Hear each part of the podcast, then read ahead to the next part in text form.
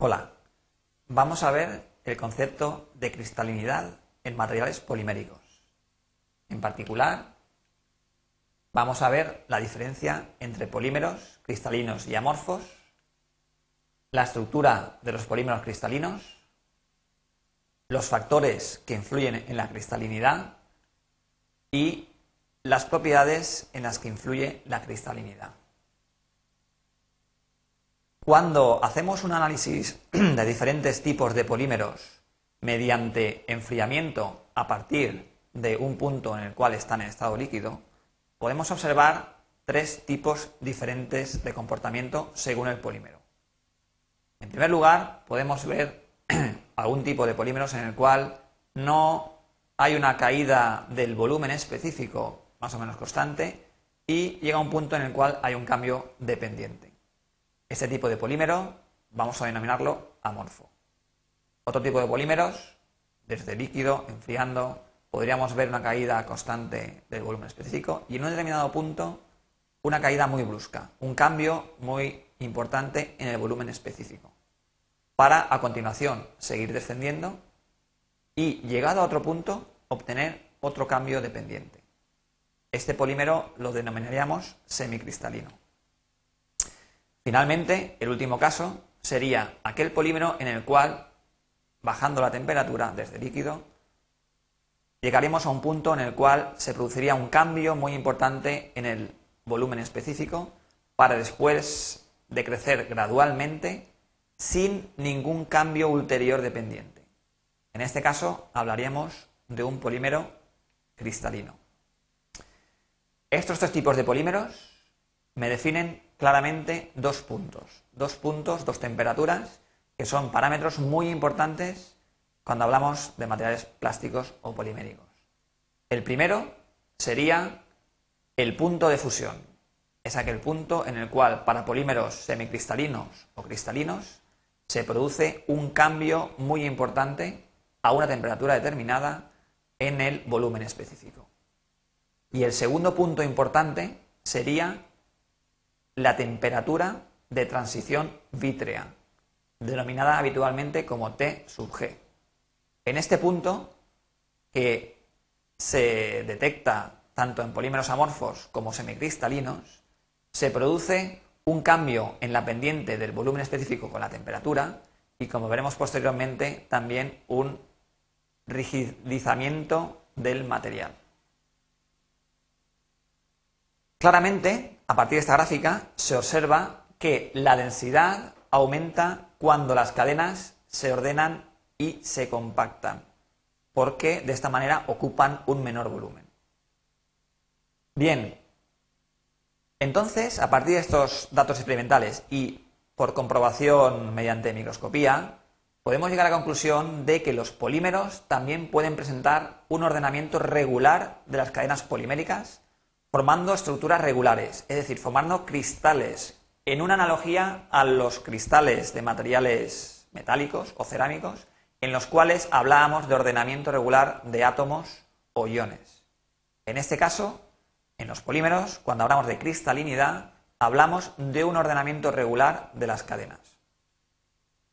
Efectivamente, y retomando el ejemplo anterior, podemos observar cómo evolucionan el grado de ordenamiento de cadenas para los diferentes materiales presentados según la temperatura.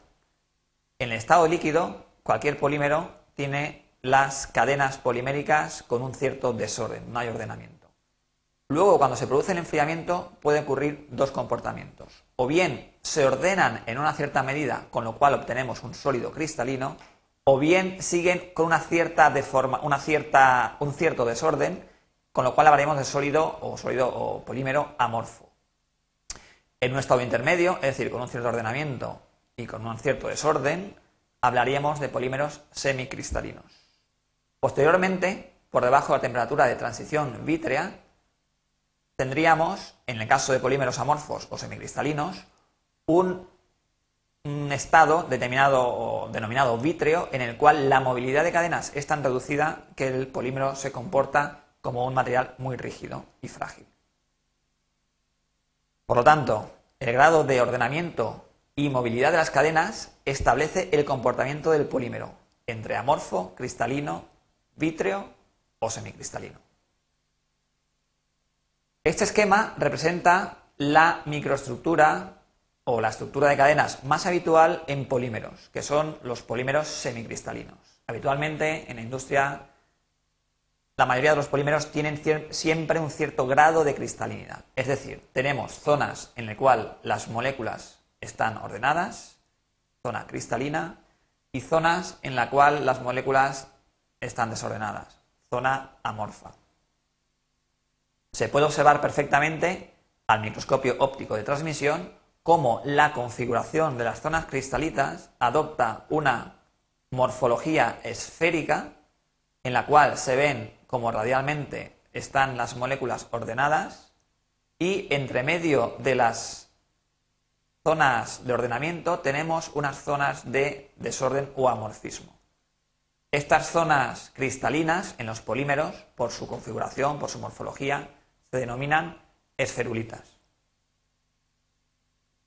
¿Qué factores influyen en la cristalinidad?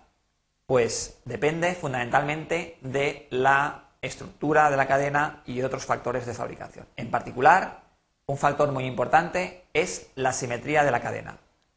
Esto quiere decir que, por ejemplo, cadenas con grupos funcionales muy voluminosos dificultan la ordenación. El segundo factor importante sería la intensidad de los enlaces secundarios fuertes enlaces secundarios distribuidos eh, homogéneamente, espaciados, digamos, repetidamente en el material, favorecen la cristalinidad. El tercer factor que influye en la cristalinidad de los polímeros es la flexibilidad de la cadena principal. A mayor flexibilidad, mayor tendencia a la cristalinidad. Perdón, a menor flexibilidad, mayor tendencia a la cristalinidad. Es decir, Cuanto más rígida es la cadena, más fácilmente va a poder eh, formar zonas cristalinas. Y por último, un parámetro que influye también en la cristalinidad tiene que ver con el procesado, y es la velocidad de enfriamiento. Esto influye de la siguiente manera. Cuanto mayor es la velocidad de enfriamiento, mayor es la probabilidad o mayor es la cantidad de fase amorfa que se forma. Es decir, a mayor velocidad, menor cristalinidad. Y finalmente, ¿cómo influye el mayor o menor grado de cristalinidad en las propiedades del material? Pues la cristalinidad se manifiesta de la siguiente manera. Antes que nada, ya lo hemos visto, produce un ligero aumento de la densidad. Es decir, un polímero, dado como el polietileno de alta densidad tendrá un mayor grado de cristalinidad que un polímero polietileno de baja densidad. Además, la cristalinidad produce una pérdida de transparencia. Esto es un efecto debido a que los cristales producen reflexiones de la luz, por lo tanto el polímero aparece con una apariencia blanquecina o traslúcida. Como corolario de, este, de esta propiedad, podremos decir que aquellos polímeros que son transparentes son amorfos. Además, los polímeros cristalinos presentan una mayor resistencia a los disolventes que el equivalente amorfo. Esto es debido a que la mayor, la unión más estrecha entre las cadenas poliméricas dificulta eh, la introducción de elementos agresivos que puedan romper la cadena disolventes. Además, como hemos visto también según la gráfica inicial, los polímeros cristalinos o semicristalinos presentan una temperatura de fusión definida.